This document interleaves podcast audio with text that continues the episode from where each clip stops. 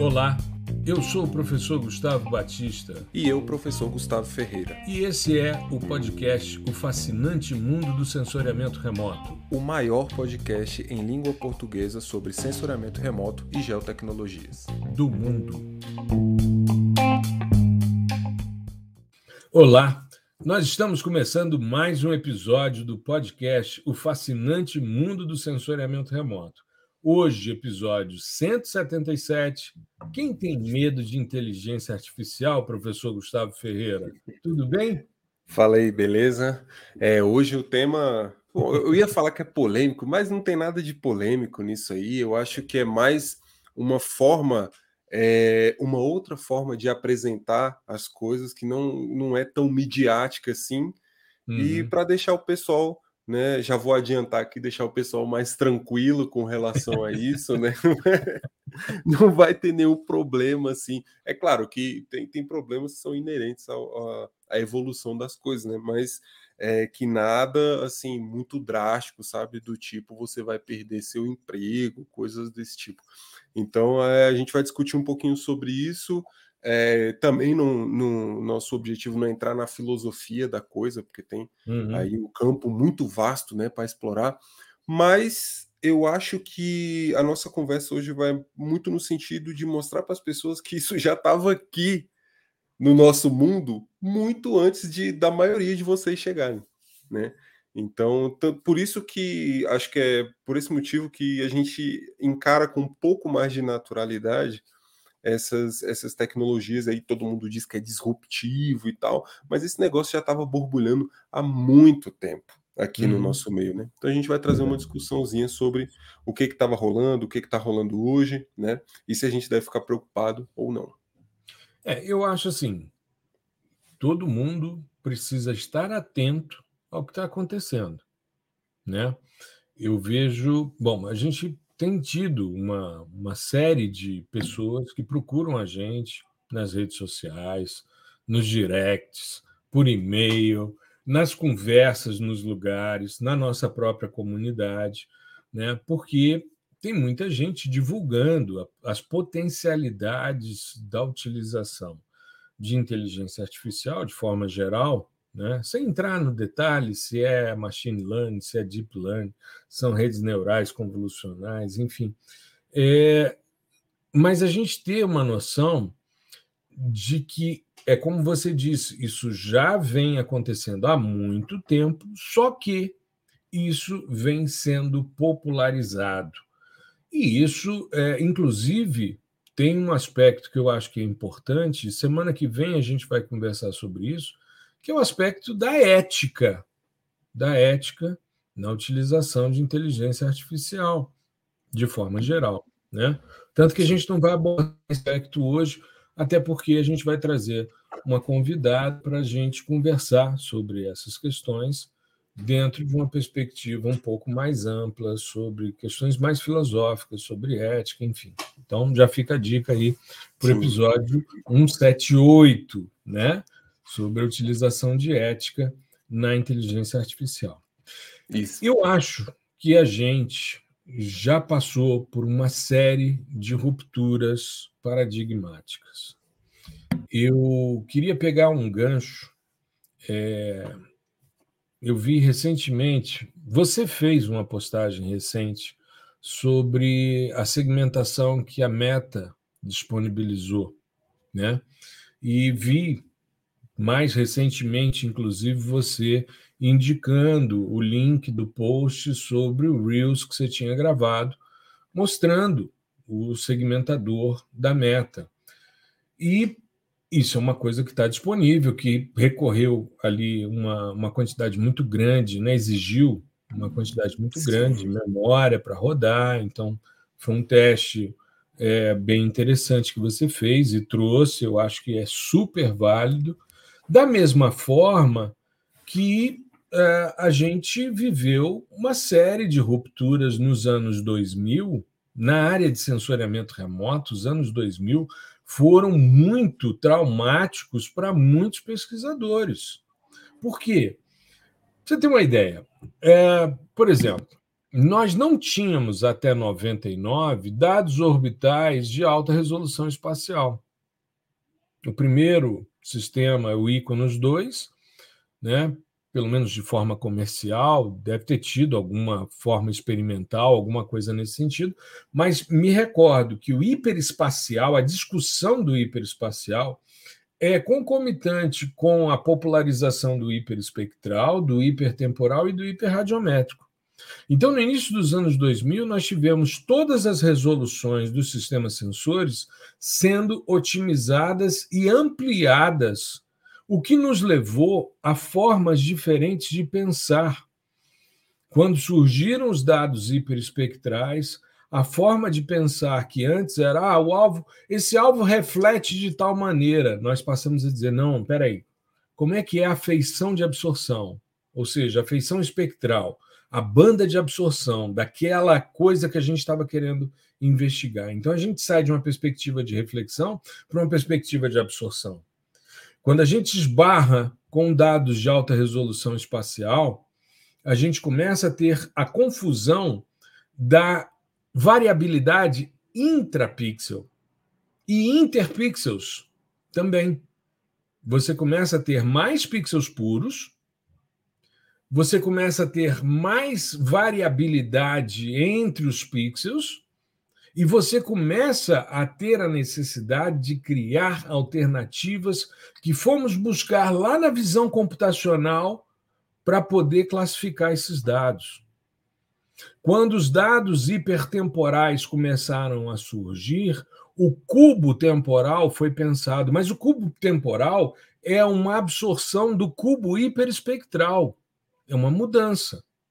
Assim como os dados hiperradiométricos, eles é, geraram uma necessidade de mudança dos algoritmos de processamento que antes eram limitados a 8 bits. De repente, todos, me lembro, tinham softwares que você tinha que sempre fazer o processamento e depois normalizar para 8 bits, senão não se lia o dado. Então, você pensar, por exemplo, no somatório de três bandas, na verdade você estava fazendo uma média aritmética, porque você tinha que jogar para uma escala de 256 níveis de cinza. E ninguém perdeu o emprego. Ninguém, assim, eu não me lembro de ninguém deixar de trabalhar com sensoriamento remoto, porque surgiram os hiper, hiperespectral, espacial, temporal e radiométrico. Sim. Ninguém. Só que o que foi necessário? Que as pessoas deixassem de lado a forma de pensar para pensar novas maneiras de processar. Então, não vi problemas com isso.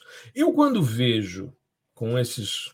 Estou caminhando aí, já estou com mais de 30, quase 35 anos, caminhando entre 35 e 40 anos aí já de, de carreira nessa área. É, e aí a gente começa a ver que a gente precisa aproveitar as situações. Você já é de uma geração de múltiplos sensores. Sim. Você já é dessa geração. Você já é um cara que, quando estava terminando a graduação, já havia uma tendência de popularização dos dados SAR. Nós ficamos décadas com dados limitadíssimos. Só quem tinha grandes projetos de pesquisa é que utilizavam dados SAR. Nos simpósios de sensoriamento remoto, o pessoal da Petrobras mostrava trabalhos com SAR, o pessoal da mineração mostrava. Fora isso, mais ninguém mais ninguém. E a gente começa a ver, Gustavo, e isso é uma coisa que me chama a atenção, uma popularização excessiva. Então, o que, que acontece? Virou brincadeira. Mas você começa a ver todo mundo usando o chat GPT como o plugin, por exemplo, do QGIS, que foi feito agora. Muita Sim. gente desenvolvendo. Cara, eu vou te dizer um negócio: todas as tentativas que fiz no Mid Journey para mostrar alguma coisa que pudesse ser usado como imagem foram todas muito frustrantes. gerou? Gerou, gerou. Da, da cabeça dele, gerou. Mas eu não vi nada que, por exemplo, eu queria pensar na logomarca do geosensor. Todas as tentativas foram feitas, eu a priori, acho que ficaram piores do que essa logomarca que está aqui embaixo, para quem estiver assistindo em vídeo, que foi pensada por você para colocar as antenas do Sputnik num globo terrestre.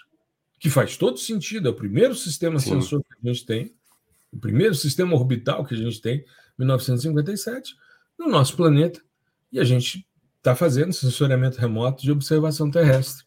Né? A gente ainda não está fazendo observação dos astros e tal, mas o pessoal da astronomia está usando direto e tal, e é uma área muito interessante que eu particularmente gosto muito, os observatórios solares, os, os observatórios que são utilizados em planetas, né? Os levantamentos foram feitos em Vênus, agora a, o Parker Solar Probe tocando o Sol. Então, tudo isso é, faz todo sentido para mim, um, uma logo que represente toda essa trajetória e que tem um contexto histórico.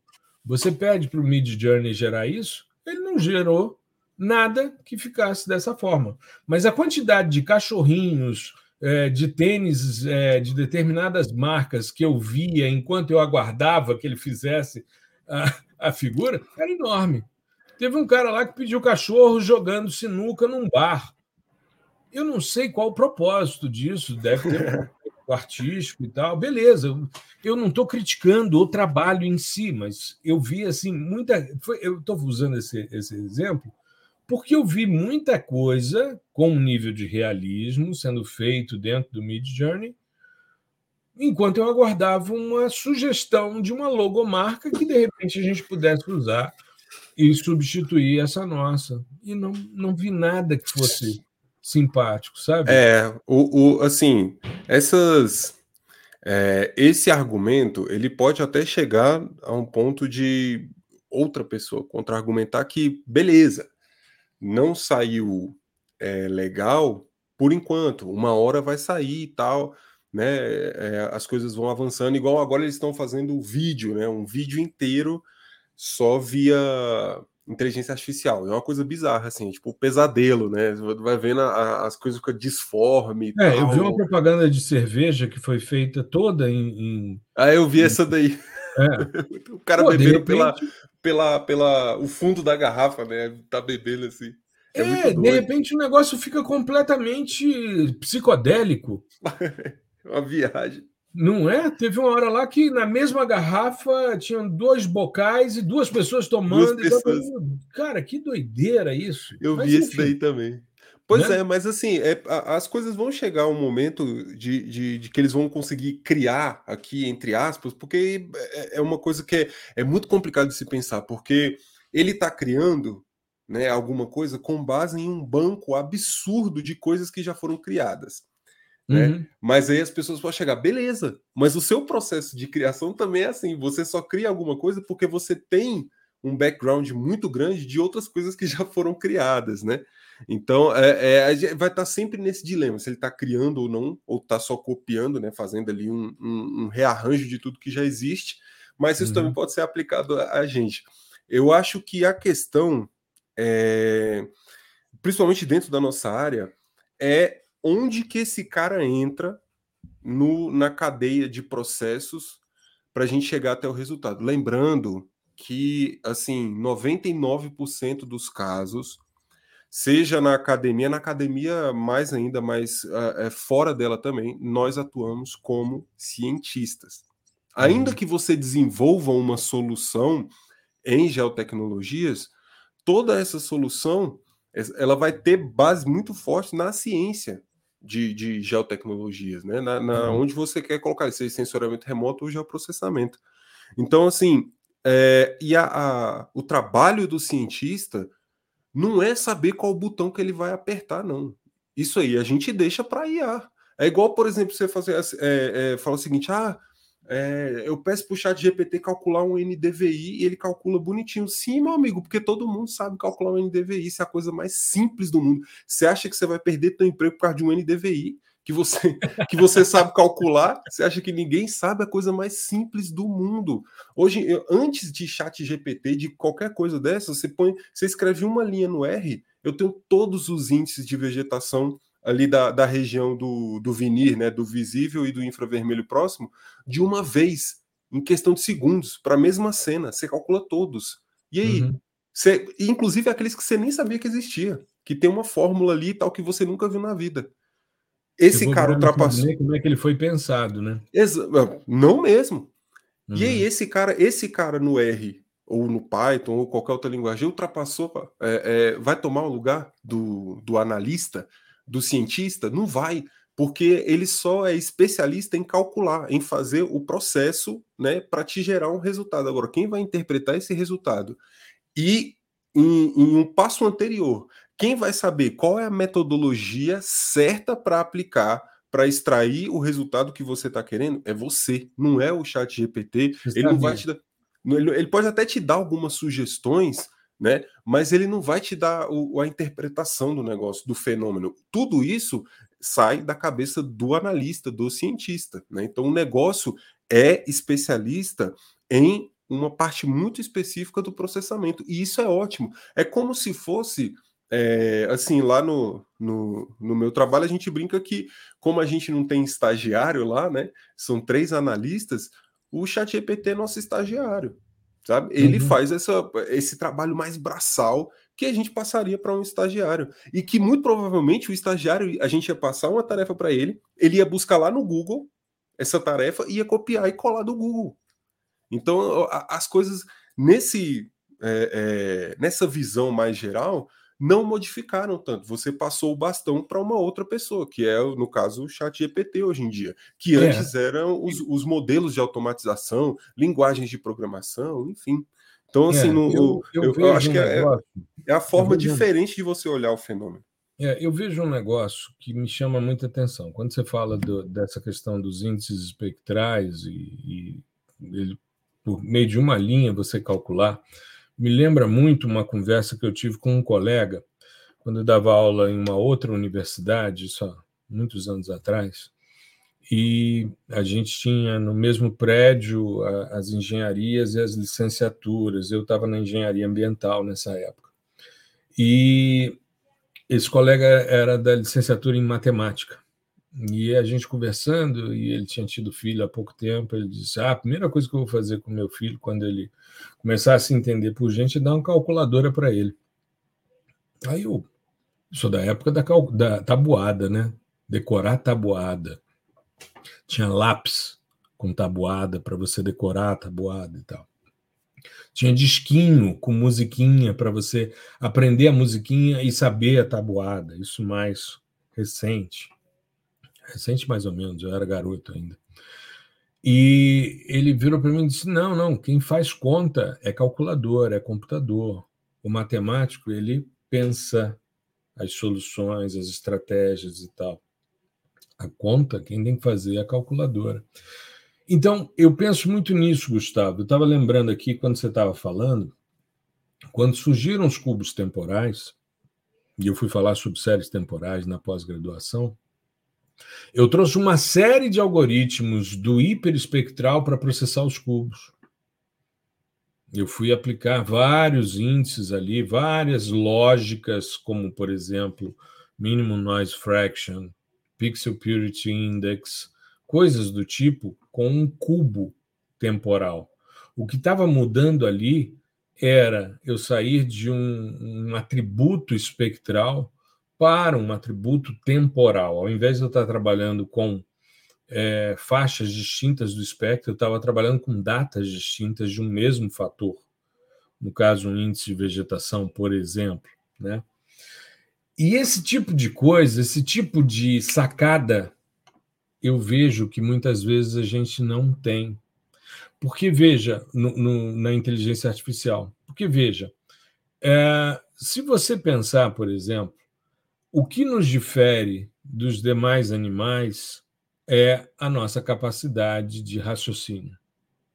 As pessoas dizem, ah, mas os animais também raciocinam e tal. Sim, mas a gente toma decisões e a gente muda as coisas em função das nossas percepções.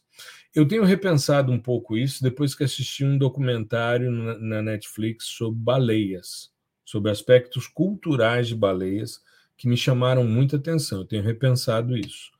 Mas eu me lembro de um, um, estudo uma vez que dizia que se você pegar um formigueiro feito há 100 anos, há mil anos atrás, ele será na mesma estrutura de um formigueiro moderno. Se você pegar uma cidade medieval, ela é completamente diferente de uma cidade moderna. Né? Então, tem essa questão da inovação, da, da criatividade, né? enfim. Mas depois que eu vi que existem, por exemplo, grupos de baleias orca que caçam de um jeito, só aquele grupo caça de um jeito, que a matriarca, a avó, ensina as netas e tal, e quem não é do grupo não tem essa expertise. Em outros lugares usam-se outras estratégias, estão começando a discutir aspectos culturais, o que é muito interessante se a gente pensar em termos de outros animais. Mas isso é papo para uma outra conversa. Mas o que, que acontece? Eu penso, por exemplo, que quando a gente vai beber em fontes distintas de outras áreas do conhecimento, ou mesmo dentro da nossa mesma área, mas outros sistemas sensores, e trazer vivências de outros processamentos, que são usados, por exemplo, em dados óticos, como é o caso, por exemplo, da, de, de é, de lógicas específicas que são, foram desenvolvidas para dados óticos e você ajustar isso, por exemplo, para microondas, para LiDAR e tal, com uma outra percepção, isso é algo que ah, um processo de aprendizado de máquina pode gerar. Eu fico pensando é que se, porque isso é um, é um processo de tomada de decisão por múltiplos objetivos, que você tem que dar ao indivíduo ali, naquele caso, para o algoritmo, a possibilidade de que aquilo seja possível de ser feito. E muitas vezes isso não é pensado porque é uma técnica quase que exclusiva de um determinado tipo de dados. Vamos pegar, por exemplo, a questão dos índices de vegetação, que você citou aí. Os índices de vegetação foram desenvolvidos para os dados multispectrais. A lógica se baseia em diversos tipos de possibilidades, declividade, distância da linha do solo, eixos ortogonais, profundidade de feição espectral. Opa, profundidade de feição espectral já é você trazer, e aí eu falo disso porque eu fiz um dos, dos índices dentro dessa linha de, de, de lógica de construção dos índices, que é o SFDVI, que é um índice de vegetação por profundidade de feição. Mas a lógica da profundidade de feição é uma lógica que surge com os dados hiperespectrais. Declividade, distância da linha de solo, os, eixos, os índices perpendiculares, os eixos ortogonais são todos de dados multispectrais e dos anos 70. Aí você pega nos anos 2000 os hiperespectrais, aí começa a surgir profundidade de feição espectral. Aí, com a popularização dos dados SAR, surgem os índices SAR de vegetação, que estão medindo outras coisas, não necessariamente atividade fotossintética, não necessariamente conteúdo de água da, da, das células das folhas, mas estão medindo o comportamento dielétrico da superfície e a rugosidade. E estão, com isso, buscando uma mesma estrutura. Isso parte do pressuposto que alguém pensou. Ah, eu tenho esse tipo de dado. Ah, eu tenho a polarização. Ah, eu tenho a possibilidade de medir o grau de despolarização ou o grau de polarização. Ah, eu posso medir um coeficiente de reto espalhamento, que vai me dizer qual é o mecanismo preponderante naquela área, e aí eu monto um índice espectral SAR, baseado tanto em grau de polarização ou em, em coeficiente de reto espalhamento. Eu fico pensando é, será que uma inteligência artificial que é, na verdade, um processo de repetição das coisas que foram ali nutridas para o aprendizado daquele algoritmo teria esse tipo de sacada e Sim. sabe esses insights que de repente você acorda no meio da noite e fala caraca eu preciso anotar isso porque me parece que vai ser muito legal e de repente você olha e fala cara foi genial o negócio Sim, é a, a sensibilidade, né? Que é uma, é uma coisa também que é muito é, nossa, assim, que trabalha nessa área de ciência de dados, né? Por exemplo, se você pegar, é, vamos pegar aqui o professor Eric Potier lá, que é uh, uma das lendas, né? Da, da polarização, da, pola, né? da, polarimetria e tal. É. É, com, certeza, com certeza ele tem uma sensibilidade muito maior né, a, a, a identificar qualquer aspecto que diferencie um conjunto de dados de outro, por exemplo, uhum. do que uma qualquer inteligência artificial, do que o chat GPT-4 treinado com trilhões de, de, de pesos, sabe? É, então, quando ele bate o olho no dado, ele já sabe, ó, aqui tem alguma coisa estranha. Isso uhum. aqui pode ser por isso, aquilo ali pode ser por aquilo. Eu posso criar, modelar algum fenômeno aqui dentro desse conjunto de dados, porque eu sei que aqui acontece tal processo. Eu sei uhum. que aqui o comportamento desse alvo é coerente, o desse outro aqui do lado é incoerente. Então eu posso dividir as coisas. Se você jogar esse negócio, a sua imagem, para uma inteligência artificial, ela não vai ter essa percepção, entende? De, desses detalhes que são extremamente importantes na nossa área. Então, assim. E aí é, você é... só tem a reprodução daquilo que já foi pois é. feito. É. Pois é. Você não Ou... tem. Aí, aí para mim, para mim é, é, esse o grande barato, que eu acho que as pessoas não precisam ter tanto receio. É porque quando a gente está trabalhando com, com. E eu fico é, é, assim mais exaltado com uma questão como essa, porque o que, que acontece? Quando a gente pensa na ciência, a gente está empilhando conhecimento. O que, que é você fazer uma tese? O que, que é você fazer uma dissertação? É você construir um tijolinho para colocar na parede da ciência. Só que tem uns malucos que de vez em quando vêm com a marreta e rompe a parede. São os caras que quebram os paradigmas. O Potier é um deles. Né? Mas você tem caras geniais. Você pensar em Maxwell, você pensar em Planck, você pensar em Einstein. Eu estou falando aí de, de dos, dos malucos mesmo, dos caras que romperam a parede do conhecimento. Quando os caras mostraram as primeiras, a primeira cena do James Webb, que trouxe as lentes gravitacionais que o Einstein previu, eu falei, cara, olha que genialidade. Olha que genialidade. Pois é. Não, e ele nunca viu o fenômeno, né? E ele nunca ele viu o fenômeno. Aí você pega, por exemplo, o, o, o, o Feynman, quando ele deu aula no Rio, aquela história que a gente já conversou aqui algumas vezes, né? sobre polarização da luz né? A questão do, do, como é que é que a gente falou no, no Era da Bahia de, de, Guanabara, né? É, mas qual era o fenômeno que a gente estava discutindo? Era o ângulo ali? de Brewster. Exato, ângulo de Brewster. Cara, minha cabeça com o tempo eu vou esquecendo as coisas. Ainda bem que você é um cara novo e não se esquece. Que bom. Por enquanto, por enquanto. É, não, você vai envelhecer também. Ângulo de Brewster. Muito bem. Ele chega, vê o fenômeno acontecendo na água da Baía de Guanabara, ele fala para os caras: o que está acontecendo? Os caras, nada. Aí, quando ele pergunta se alguém conhece o ângulo de Brewster e tal, todo mundo sabe. Aí ele falou: que coisa interessante, as pessoas sabem a teoria, mas não reconhecem o fenômeno na prática. E é isso, e é isso. Então, e a gente está falando de Richard Feynman, né? Richard Feynman. Então, é, é eu acho é, improvável, eu não vou dizer que vai ser impossível, porque eu acho que nada é, é impossível, mas eu uhum. acho improvável que você tenha uma inteligência artificial rompendo uma parede, quebrando é, um paradigma. Porque precisa de características que são bem é, humanas, né? Por exemplo, essa sensibilidade. Não tem, inclusive, não é uma coisa que você mensura, é igual a tal da consciência.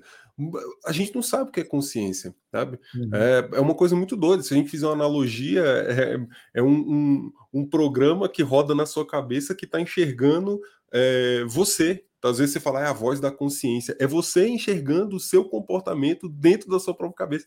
Então, é, é uma coisa que nem a gente consegue é, modelar e colocar isso em números. É, e né? se então... você for pensar de outra forma também, pode ser também uma influência externa, porque sim, você tem sim. pessoas que têm uma sensibilidade para o, o, mundo espiritual, enfim, tudo é possível. Sim, tudo é sim. é possível. A gente, Mas essa... a gente não sabe como funciona, essas coisas não são, prov... não são prováveis. né? não tem como você provar, você, é, é, você acredita ou não acredita. Então, assim, muitas vezes essa voz da consciência pode ser também alguém chegando para você e dizendo, cara, não faça isso, sabe? É. E você acha que é porque tem aquela, aquela visão né, do diabinho e do anjinho aqui, um do lado do outro, dizendo, faça isso, não faça isso, você vai se arrepender, não, que isso, vai lá, não sei o quê. Ou seja, né, a gente pode estar sendo influenciado. Enfim, Sim. também não é, é assunto para um outro, um outro episódio. Mas eu acho que essa vivência, essa experiência adquirida, associado à criatividade que nós temos, nos torna diferentes. Nos torna diferentes.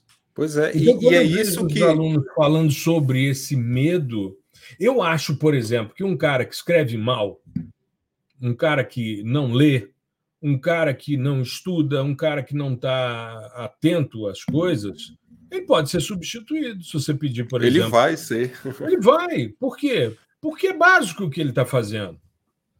Então se torne necessário. E como você se torna necessário? Cara, investindo em você. Sim. É, eu acho que é, é uma. Essa... É, é, é, muito simples. É você ler. Gustavo, me chama a atenção o fato da nova geração está apresentando um QI mais baixo do que a geração anterior. Eu vi uma charge essa semana no Instagram que me chamou muita atenção. Era um cara conversando com outro, assim, numa sala de reunião. Aí o cara disse: Você é, tem receio da inteligência artificial, né, do aumento da inteligência artificial? E ele disse: Não, eu tenho receio é da redução da inteligência humana né? Alguma coisa nesse sentido. Eu vou encontrar aqui a figurinha, Sim. mas me chamou muita atenção essa essa discussão, sabe? É, eu, eu acho assim que quem quem for raso em termos de conteúdo, em termos dessa sensibilidade, e essa sensibilidade ela é adquirida com muito conteúdo e experiência também ao longo do tempo, não, não tem como você é, acabou de entrar na graduação e já ter esse tipo de, de sensibilidade, de conhecimento, né? Então é com o tempo. E... e é o que a gente discutiu no episódio passado. Sim, sim, é verdade. E né? isso, é, você treinando muito bem essas habilidades e entendendo como que funcionam essas tecnologias, né, que o pessoal diz que é disruptiva e tal, você vai ter sempre o seu lugar, você não vai ser substituído. Né? E, e, hoje em dia, essas pessoas que são mais rasas, elas nem são substituídas porque elas nem entram no mercado. Eu acho que o, uma coisa importante, igual você citou da calculadora, antigamente eram pessoas né, que eram os calculadores que faziam as contas. Uhum. Aí quando veio a calculadora, o, o, o, o aparelho, é. o, que, que, o que que o cara que tem uma vivência, uma sensibilidade, ele pensa? Né? O, o que não tem a vivência e a sensibilidade, ele pensa, pô, acabou, acabou o mundo, eu vou ter que arrumar outro emprego, é, enfim, eu vou ter que arrumar outra, outra área, né? Vou estudar, fazer outra coisa, porque aqui já era. O cara que tem a vivência e a sensibilidade, ele olha para aquilo e fala: eu tenho que aprender a mexer nisso aí. Porque o meu, o meu cargo vai depender de saber mexer nesse cara, saber mexer na calculadora. Porque uma coisa é uhum. é você ter lá o meio, a ferramenta, é uma ferramenta. Outra coisa é você ter uma pessoa, um usuário que seja capaz de manipular aquela ferramenta, utilizar da, da maneira correta e interpretar os resultados da maneira correta. Isso é diferente. A ferramenta sempre vai estar lá. Então, o cara que foi lá e conseguiu, não, beleza, eu consigo trabalhar com a calculadora, eu sei extrair o máximo dela, ele continuou, pode ter certeza. O chat GPT é desse jeito. Para o pessoal que trabalha com programação e tal, meu amigo, se você é o inimigo do chat GPT, você vai embora do mercado, uhum. da academia, seja lá do que for. Você não vai ficar. Agora, se você é um profissional que sabe utilizar o chat GPT da, da forma correta, sabe entender quando ele está, que a gente chama alucinando, é tipo erro, né? Igual às vezes eu vou, peço para ele escrever alguma coisa em código, ele inventa umas bibliotecas que não existem. Eu, pô, eu, aí eu já sei, o isso aí não existe, não.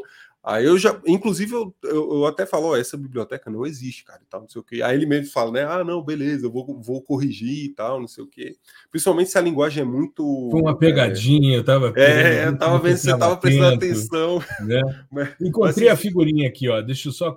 Antes pô, de eu, mandar, eu avançar aqui, antes da gente avançar, aqui, ó. Dois caras Está aqui a, a, figurinha, depois a gente. É... Quem está vendo em vídeo vai ter condição. Aí. Oh, meu Deus do céu, cadê? Espera aí. É... Que coisa. Você se preocupa com o avanço da inteligência artificial? E o outro responde: não. Eu me preocupo mais com o retrocesso da inteligência natural. É, é isso que tem me preocupado, Gustavo. Essa pois figurinha é, me tá... representou tanto, sabe? Me senti muito representado. Eu acho que a, a, as pessoas têm entender é, que essas coisas vão acontecer e sempre aconteceram, né? Eventos desse tipo são recorrentes. Aí tem uma, toda uma discussão é, social, política, econômica, né, que está ligada à estrutura que a gente vive, mas elas sempre aconteceram e sempre vão acontecer. O, o, o bom profissional, o bom cientista, o bom pesquisador, o bom analista é aquele que sabe enxergar como uma ferramenta e utilizar, extrair o máximo daquela ferramenta, o máximo possível, e saber interpretar os resultados que estão vindo dali. Né? Então, não, não tem como por exemplo, uma pessoa que nunca viu um, uma linha de programação, uma linha de código, chegar a pedir para o chat GPT criar um código para fazer qualquer coisa e você vai conseguir rodar esse código. Não vai, você não vai. O chat GPT pode construir o melhor código possível, mais inteligível, a, a, escrita perfeita, você não vai, porque você não sabe como aquilo funciona, você não sabe nem o que cada linha ali quer dizer, você não sabe que palavra. Você vai abrir, né, o código. Exatamente, você não sabe nem onde você vai abrir, se aquilo é executado, se, se é compilado, se é interpretado. Você não sabe nem o que é compilar, nem o que é interpretar. Então, é, essas ferramentas elas são dependentes da pessoa que está ali por trás, do analista, do cientista. Então, a, abrace esse negócio. Não estou falando para você confiar cegamente, mas para você conseguir extrair o máximo do que aquela ferramenta pode te permitir. Ela facilita muito, adianta muita coisa. Né? Tem, pô, tem, tem casos que se eu não tivesse um chat GPT ou um GitHub Copilot do, do, do meu lado, eu demoraria semanas para fazer a coisa, sabe? Demoraria, uhum. assim, meses para o negócio ficar pronto. E ele me adianta porque boa parte desse tempo é escrevendo coisa que eu já sei, coisa é, maçante e tal. E ali eu foco no principal. Eu peço para ele escrever uma estrutura específica e vou ajeitando aquela estrutura ali. É isso que a, a, as pessoas têm que entender. Eu, eu não sou inimigo do, do, do, do cara da, da, inteligência, até porque se você, se eu, o, o Gustavo Ferreira, for querer é, brigar contra um, um, negócio gigantesco desse, eu vou perder. Eu já perdi, eu já comecei perdendo. Então, Exato. assim, é, eu não o tenho. O objetivo já foi equivocado, né? Porra, o negócio foi treinado com toda a internet, cara. São bilhões de pesos, né? Que é, que é quando a gente está tratando de, de redes neurais, basicamente o que você faz é treinar os pesos, né? Ajustar os pesos dessas redes. Cara, são bilhões, trilhões de pesos. Esse negócio, só nessa brincadeirinha aí, foram gastos milhões de dólares. Uhum. Você ah, pode, cara, você pode estar formei no, em Harvard, no MIT, na Lua, em Júpiter. Não interessa, você já perdeu, amigo. Entendeu? Não tem como. Então saiba utilizar o negócio e, e, e eu acho que é importante. Usar a gente... favor, né? É, não, não tenha medo. Agora, se você é um usuário que não sabe nada, ó, eu não sei nada de sensoramento remoto, eu vou perguntar tudo pro Chat GPT, tá erradíssimo. Tá erradíssimo. Uhum. Chat GPT não é Google. Ele vai, provavelmente você vai perguntar alguma coisa para ele, ele pode se equivocar e te dar uma. Pode não, em, em, em é, vários temas ele vai se equivocar. E ele vai te dar uma resposta errada que você, que tem zero conhecimento, não, não leu um livro, não pesquisou nada, nenhum blog, não olhou no Google que seja, e, e vai ler aquele negócio do chat GPT, você vai acreditar naquilo. E vai sair ali reproduzindo e vai, vai ter uma porção de erros ao longo da sua carreira que você não vai conseguir corrigir, porque você está confiando na inteligência artificial. Chat GPT não é Google. Né? Ele é um, um ótimo assistente, ele é um ótimo estagiário que está ali para ajudar a, a, acelerar suas análises. Só isso. Né? Então você tem que saber utilizar a coisa da maneira correta. E como a gente pode usar a inteligência artificial para otimizar processos? Normalmente, na parte de interface gráfica, né, nos softwares livres, é muito comum e já bastante antigo a utilização de algoritmos de classificação. A gente tem também na parte de detecção de mudanças, análise de padrão, segmentação, tudo isso facilita a nossa vida. E em programação, Gustavo, como é que a gente pode utilizar a inteligência artificial para melhorar o trabalho? Cara, programação, o espectro é muito amplo. Você pode utilizar para uh, ela escrever alguns códigos mais simples, umas funções mais é, simplificadas, para melhorar o seu código, deixar mais inteligível, para você também comentar o seu código, né, dizer o que cada linha está fazendo ali, né, ou buscar outras soluções, fazer é, é, como se fosse uma tradução de uma linguagem para outra. Você entra com o código em uma linguagem e ele traduz aqui entre aspas para outra. Maravilha. E aí, é, eu acho que a gente pode sim pensar que as etapas de processamento podem ser otimizadas, podem ser melhoradas com a, a, inteligência artificial. Mas a gente vai depender sempre da compreensão. Eu queria, eu sempre falo sobre isso e vou sempre falar. O indivíduo precisa conhecer a teoria que está por trás, ele precisa conhecer os sistemas sensores para saber quais são os tipos de dados que ele vai ter disponível. Ele precisa saber programar, precisa saber processar, seja em interface gráfica, seja em programação. Por isso que saber programar hoje é uma necessidade também. Exato. Né? É ideal, né? mas ele precisa processar da maneira como ele achar mais confortável. E, finalmente, ele interpreta resultados. Então, a inteligência artificial substituir um profissional de geotecnologias vai ser muito difícil. Ela pode fazer todas as etapas, mas até mesmo verificar o passo a passo para saber se em todas as etapas as coisas foram feitas de forma correta é uma habilidade que quem tem conhecimento, quem já processou, bate o olho e sabe. Eu fiz outro dia, Gustavo, uma reunião com os meus alunos de PIBIC e mostrei para eles um graph builder, né, do Snap. Fui uhum. mostrar para eles e falei, olha, gente, a gente otimiza, já que a gente está trabalhando com séries temporais, e a gente está trabalhando com uh, são por ano de 29, 30 cenas SAR, né, do Sentinel 1A.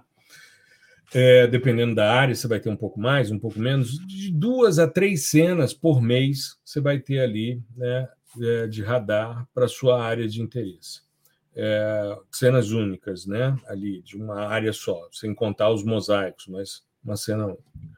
E aí eu fui mostrar para eles como construir toda a etapa de pré-processamento para que você entrasse com a imagem, né? A imagem é, GRD, no caso que a gente está usando, e já saísse com a imagem já corrigida para os efeitos de terreno, com filtro de speckle, multilooking, correção termal, aplicação de é, calibração para sigma zero, é, enfim, é, apply orbit file e transformar tudo isso para decibéis, né? E em alguns casos ainda cortar a cena. Então eu falei, ó, todo esse processo a gente pode fazer numa tacada só.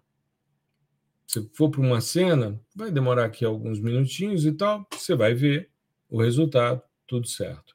Aí eles, ah, legal, e aí, vamos fazer? Eu falei, vamos, o passo a passo. Aí, Ué, mas você mostrou um, um programa, sim, está aqui, ó. Você vai colocando, né, input, aí você vai fazendo todas as etapas, liga tudo, o output, e está aqui. Inclusive, nós vamos seguir para a gente fazer exatamente todos esses passos mas não vamos fazer passo a passo. É, Aí... É, isso, isso é que é importante, cara. É, é isso eu falei, e esses caras estão na graduação, vocês nunca trabalharam com radar. Pois é. então é. vocês precisam ver qual, qual é o resultado de cada etapa. Porque Exato. depois, quando você pegar o, o, o, o, modelo criado e rodar tudo de uma vez, você vai pegar o resultado final. Você não vai ter as etapas intermediárias.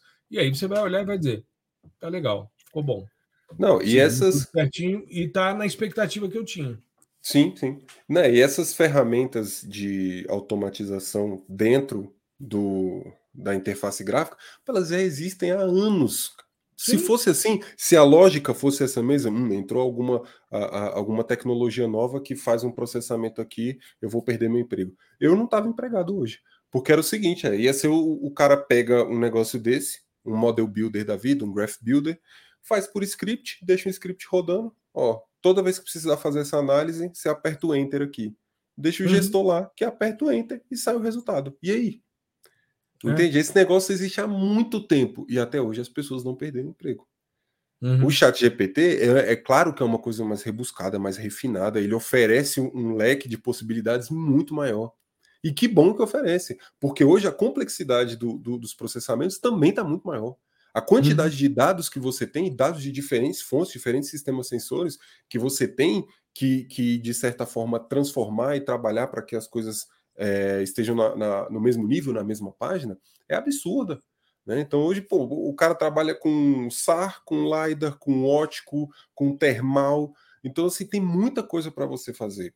Então é claro que essas soluções que, que são criadas para agilizar nosso tempo também têm o mesmo nível de complexidade, trabalham com o mesmo nível de complexidade. Então hoje você pode fazer, o, pedir para o chat GPT gerar algum um, um script de automatização para você. Pô, isso é uhum. maravilhoso. Uhum. Imagina só, você pega é, um, um, um, tempo desse, um colega baixou uns dados de um plugin de SRTM lá do do QGIS. Baixou, uhum. baixou o Brasil todo. Imagina o tanto de cena que é. 800 e tantas cenas. Só que quando ele baixa, ele vem em, em, é, na memória só, camada temporária. Hum. E aí, aí você vai ficar clicando lá um por um para fazer? Exportar todos? Pois um é. Um. E aí que eu falei, não, vamos de PyQGIS. Fui lá, fiz um script e tal, não sei o que, tá, tá, tá. E botei para rodar. Aí tinha alguma coisinha que não estava entrando, que era a extensão do arquivo. Ele não estava conseguindo entender a extensão do arquivo, porque PyQGIS é uma coisa que muda de versão, assim, de uma versão do QGIS para outra, muda a maioria das funções. E aí uhum. eu estava com o PyQGIS do, do, do QGIS anterior e estou escrevendo, cara, por que, que ele não está conseguindo o formato do dado é HGT, né? Por que, que uhum. ele não está uhum. conseguindo ler o HGT aqui? Tá tendo alguma coisa errada. E aí fui a documentação do PyQGIS, tem quem goste, eu não gosto. Para mim é, uhum. é, é, muito confuso. Eu falei, cara, vou jogar esse código no, no chat GPT. Falei, ó, esse código aqui é, tem, deu uma olhada, né? Deu uma analisada e tal. Aí o, o, o chat GPT falou, ó, eu não, não encontrei nenhum erro, nenhum bug que possa estar comprometendo. Aí eu falei, ó, a lista de arquivos está vindo vazia, ele não está conseguindo reconhecer o, o, arquivo HGT. O QGIS que eu estou utilizando é o 3.22. Tá. Uhum. Aí falou: ah, para o 3.22 você tem que mudar essa linha e colocar isso aqui, colocar essa, é, é, esse método ao invés daquele. Batata. Coloquei lá, deu, tudo certinho. Então, assim, uma coisa que eu ia demorar algumas horas para perceber ou para ir atrás. Para saber que... onde é que estava o bug, né? Exato, colocando ali fórum, documentação, não sei o que, o cara me agilizou. A gente foi lá, resolveu a vida do, do, do cidadão rapidinho, colocou, conseguiu salvar as 800 e tantas cenas. Então, assim, uhum. é, é, é, sabe, é, é uma coisa que agiliza muito a sua vida. E é uma coisa que, por exemplo, eu, eu saber que aquele detalhezinho ali existe e tal, não me agrega muito. Me agrega a estrutura. Eu tenho que saber a estrutura do, do código para trabalhar no PyQGIS. Beleza, isso eu já sei. Né? Uhum. E aí, aí que entra vivência, sensibilidade, estudo, né? Então eu já sei como funciona. Agora, aquele detalhezinho que eu nem lembro mais, eu já esqueci, e provavelmente se eu fosse achar num fórum depois de 20 dias eu esquecer também, né? Ele conseguiu resolver rapidinho para mim. É, é nisso, é nesses gargalos que, esse, que esses caras entram, sabe? Quando Entendi. você está ali quebrando a cabeça e tal, que geralmente é uma coisa muito simples, né? Uma linhazinha, uma letrinha, um processamento menor, que você deixou de lado ou que mudou a versão, coisa desse tipo. Então ele, ele tá aí para isso, para ajudar a gente nesse, nesse sentido. E tem ajudado muito bem, né? E até hoje eu tô, assim, eu, como eu já, já, já tinha falado aqui em algum episódio anterior, que eu tô utilizando desde a versão beta, assim, o chat GPT. Então, desde, desde, né? é, desde o ano passado e tal. E é engraçado que a, a gente que, que, utiliza com uma frequência, é, quando olha assim notícias e tal, foi meio com uma coisa assim. É, a inteligência artificial como um todo, né? Foi vindo uma, como se fosse uma onda. Aí todo mundo, nossa, olha que bonito, inteligência artificial, vou poder fazer isso, não sei o que, não sei o que. Aí a onda chegando, nossa, vai ser isso, vai ser isso. Quando a onda quebra, que aí as pessoas começam a falar: ai meu Deus, vão perder é, é, é, empregos, não sei o quê, agora a gente vai ser substituído por máquina e tal, tal, tal. Calma aí. Calma aí. Vocês foram de 0 a 100 muito rápido. Eu acho que tem que Eu entender como. Acho que tem que entender como as coisas funcionam. É, é lógico que tem.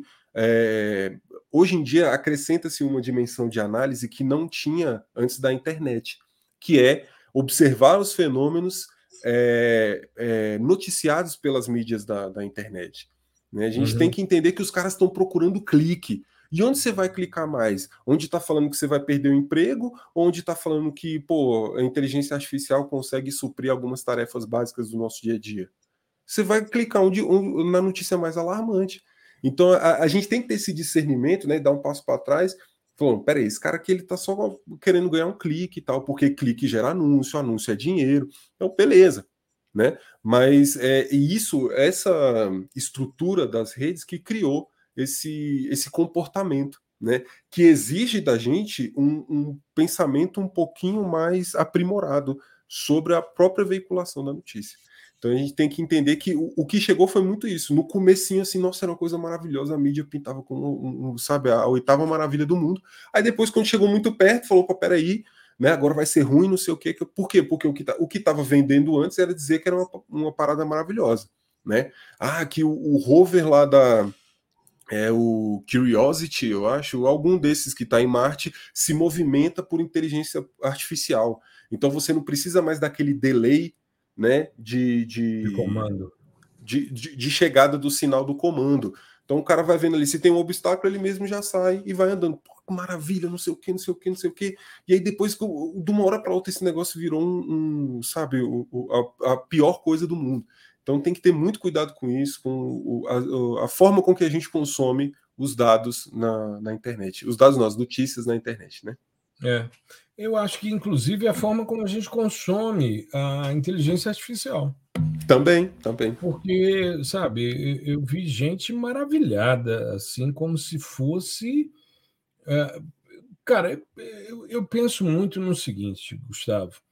Eu não sei se você se lembra, quando foi lançado aquele aquele patinete, aquele Segway, sabe? Que são duas rodas. Que o cara vai para frente, ele anda. vai para frente e tal, uhum. mas ele tem uma haste para isso. Sim, é muito sim. usado em parques temáticos nos Estados Unidos, as shopping, né? shopping e tal.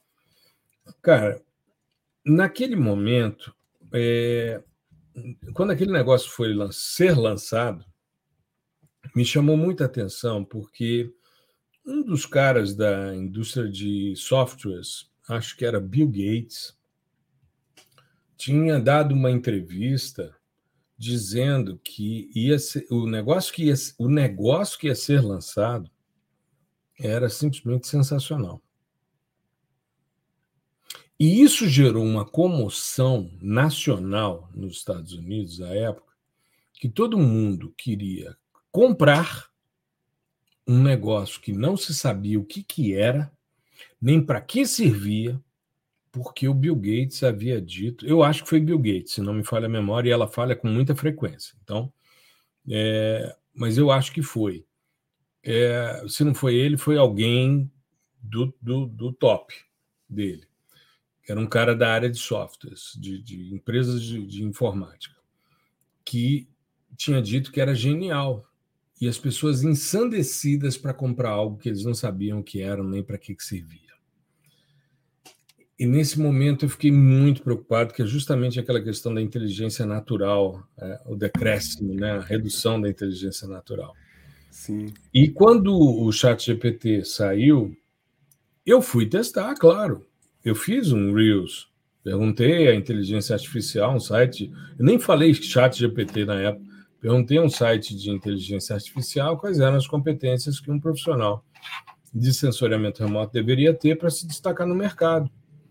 E as respostas foram exatamente as respostas que a gente vem divulgando há muito tempo, muito antes dessa consulta, ou seja, houve convergência.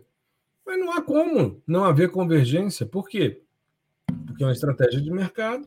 Sim. E uma análise de mercado que a gente faz também. A gente faz também. Então, tudo. Foram nove pontos, se não me falha a memória. Nove pontos que ele destacou e tal, e que eu concordava com todos. E a gente vem fazendo nas redes sociais, desde o início, essa divulgação de ciência aqui no podcast e tal. Ou seja, era tudo coincidente, tudo certinho, tudo bonitinho. Beleza, tudo certo. Achei legal. Mas daí, para virar uma grande coqueluche e tal. E, e, eu tive conversas com alguns amigos na universidade que alguns ficaram desesperados porque os alunos iam utilizar a estrutura e, e iam entregar as coisas, as pessoas pensando, não, vou começar a pedir as coisas em papel, escrito à mão. Eu falei, meu Deus do céu, para que isso? Não, porque você parte do pressuposto que todo mundo é desonesto, né? que todo mundo vai dar o tombo, todo mundo quer se dar bem e tal. Eu falei, cara, analisa, vê se faz sentido. Vê se faz sentido. É que nem.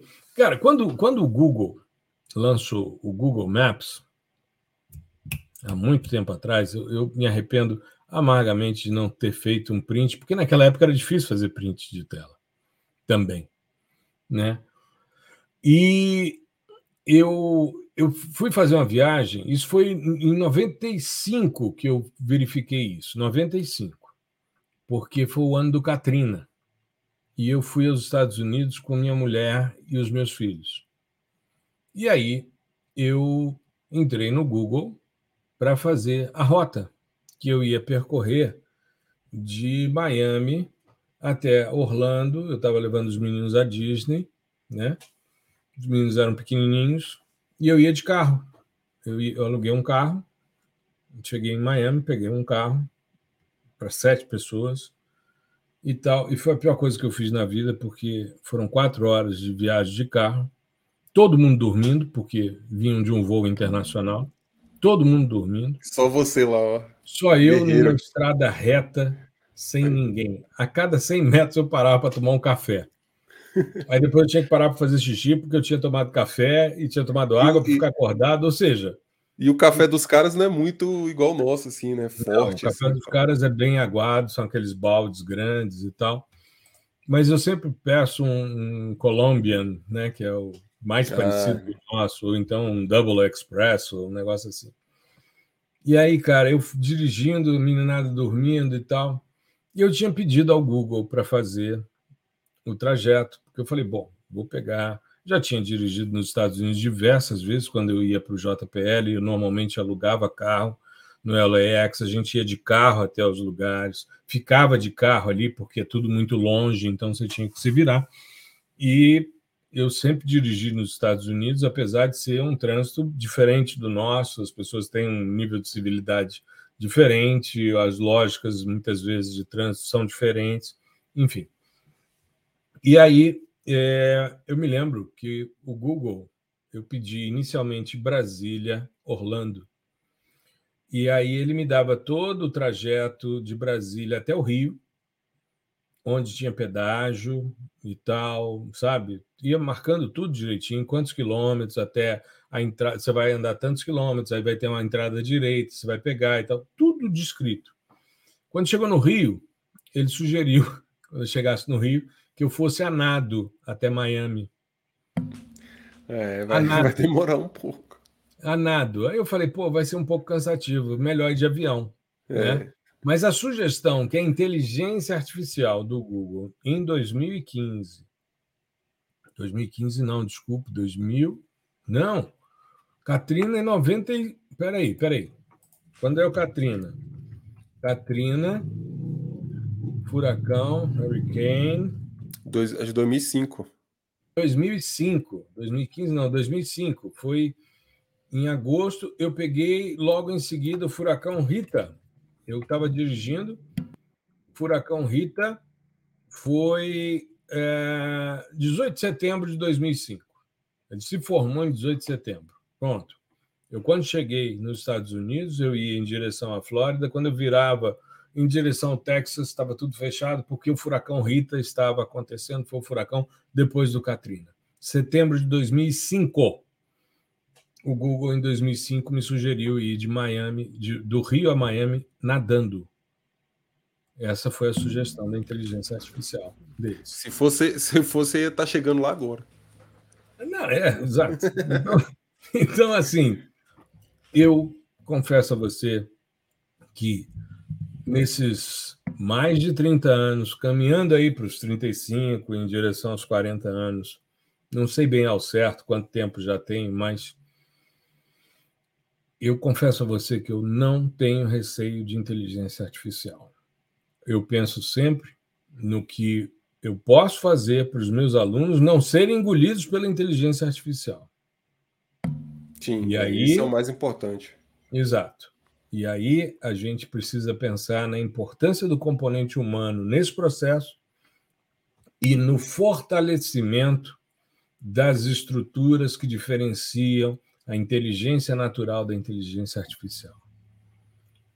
Não tenho nenhum receio com relação a, a questões do tipo Skynet toma consciência em tal hora, em tal minuto ela se torna consciente. Não creio que isso possa acontecer. Pode ser que seja uma ingenuidade da minha parte, isso venha a acontecer, mas eu acredito sempre na, na importância do componente humano. Sim. E se eu puder deixar um conselho de fim de episódio aqui, para você não ser engolido pela, pela inteligência artificial, você que é estudante, que está começando carreira e tal, entenda a inteligência artificial e como você pode tirar proveito dela no seu trabalho. Mas saiba o que você está fazendo, ou seja, estude e tenha competência no que você está fazendo. Exatamente. Exatamente. Utilize da melhor maneira possível né? mas saiba que é, a interpretação e o desenho do projeto, né, quais métodos que você vai utilizar, é por sua conta. Uhum. Nem inteligência, é uma decisão que você vai tomar. E você é, não pode terceirizar suas decisões. Né? A decisão é sua. Nem as suas interpretações. Exatamente. E Nem as suas interpretações. Da IA. Então, te, a, a, use a seu favor para economizar tempo. Né? A, a, ideia disso, no mundo ideal, é deixar esse negócio lá, é, fazendo os trabalhos mais maçantes, né? mais, mais repetitivos, enquanto a gente se dedica a outras coisas, a estudar outras coisas, ou até mesmo descansar. Né? Uhum. A gente está vivendo aí, tem, eu li recentemente sobre uns experimentos, final de semana de três dias, né? jornada de trabalho de quatro dias. Li Tomara, também tomara que isso, sabe, ganhe mais força, porque eu acho que uh, isso aí é uma, é uma outra discussão, mas o negócio não pode vir é, única e exclusivamente visando lucro e, e tudo, porque se for para visar o lucro, o cara deixar a inteligência artificial e o funcionário lá trabalhando 24 horas por dia. Não uhum. é isso. Eu acho que o pensamento é: se esse cara está nos ajudando de alguma forma, economizando tempo, vamos usar esse tempo para alguma coisa útil, qualidade de vida, sabe? Sair com as pessoas que a gente gosta, fazer o que a gente gosta, né? Fora do trabalho, até porque eu descansar. Descansar. Exato. Eu, é o eu que não sou meu. Masi, é o que Domênico de Masi, que é um sociólogo do trabalho italiano, que eu acho sensacional, que é autor de um dos grandes livros que eu já li na vida, chamado O Ócio Criativo o ócio criativo. Você vai com uma, uma expectativa de, pô, vou ficar sem fazer nada, deitado numa rede e tal. Não, é usar o tempo útil de forma, usar o seu tempo vago, o seu tempo livre, de forma criativa. É você, ao invés de ficar numa jornada exaustiva de apertar parafuso, como no início do trabalho, que Tempos Modernos do Chaplin representa muito bem, quem não assistiu, assista, Tempos Modernos com Charles Chaplin, né, que ele mostra essa mecanização do início do processo da, da industrialização, né, e você, ao invés de fazer o trabalho da máquina, você fazer um trabalho criativo, usar Sim. a inteligência, a criatividade para isso. Da mesma forma, inteligência artificial. Né? Você criar estruturas que, que funcionem para você atingir bons resultados. Eu venho, só para fechar, Gustavo, semana, a gente está gravando agora, né? A gente sempre grava uma semana antes, no meio da semana, o episódio vai ao ar na segunda. Nessa semana, ontem, eu participei de uma discussão muito interessante. Foi um grupo seleto de especialistas que foi convidado pela Associação Brasileira de Desenvolvimento Industrial para discutir estratégias. Eu participei de uma mesa sobre é, políticas de Estado para é, ecossistemas tecnológicos e digitais e Indústria 4.0 para com o objetivo de criar maturidade digital. E é interessante porque quando se discute todas essas questões, a gente está sempre preocupado com as estratégias de meio, né, dos processos e tal, mas a gente precisa pensar nas pessoas. Isso foi, é, eu tive a oportunidade de apresentar a minha mesa, né? A gente foram quatro grupos de trabalho e eu fiz a apresentação do grupo que participei, que foi esse de políticas de Estado.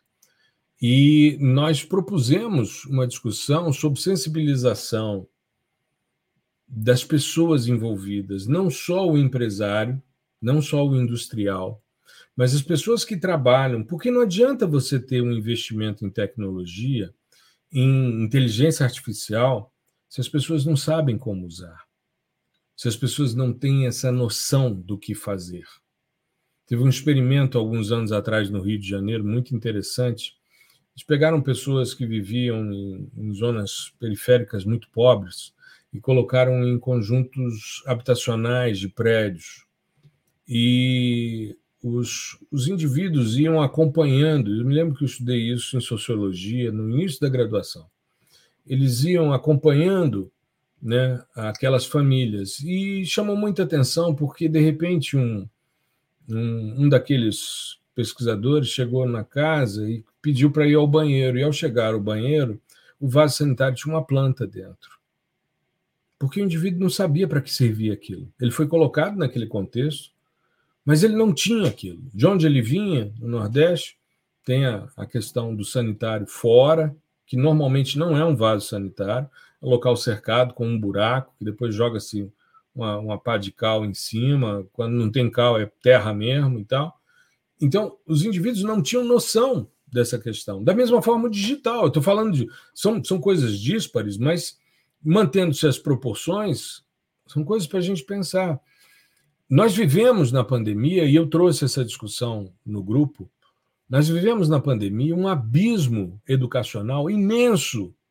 Porque, por mais que a universidade colocasse à disposição chips de computadores, de celulares eh, e tablets com acesso à internet, disponibilizasse e emprestasse computadores para que os alunos utilizassem, eles não tinham essa cultura e não tinham internet com qualidade para acesso às questões. Então, é importante que a gente, para criar uma maturidade digital, seja na indústria, seja no agro, seja nas cidades inteligentes, seja onde for, a gente precisa e que os indivíduos utilizem inteligência artificial, a gente precisa fazer com que as pessoas se apropriem. Então, há uma necessidade de sensibilizar para que a gente tenha políticas públicas, políticas de Estado, e não de governo, mas políticas de Estado que pensem esse futuro, para que as pessoas tenham acesso e utilizem a inteligência artificial a seu favor para desempenhar tarefas maçantes, como você bem salientou, né? e as pessoas têm um tempo para criar e descansar, viver em família, né? Ou seja, aproveitarem a vida com mais dignidade. Sim. Né? Acho que é por aí. É isso. É, conseguimos cobrir aqui uma boa parte da pauta, né?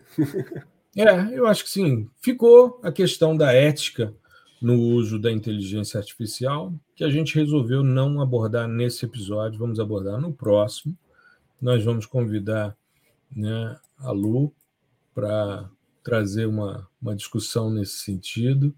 Né? Eu acho que vai ser bem, bem legal. Ela não é da área de tecnologias, não é da área de, de sensoriamento remoto, mas é uma pessoa que vem é, avaliando questões filosóficas de forma muito interessante. Bem, bem, vai ser bem, bem legal essa conversa. Tá legal? Com certeza. É isso aí, meu querido. Se cuide. Um grande abraço para você e para toda a nossa audiência. Vamos nessa. Um abraço, pessoal, e até o próximo episódio.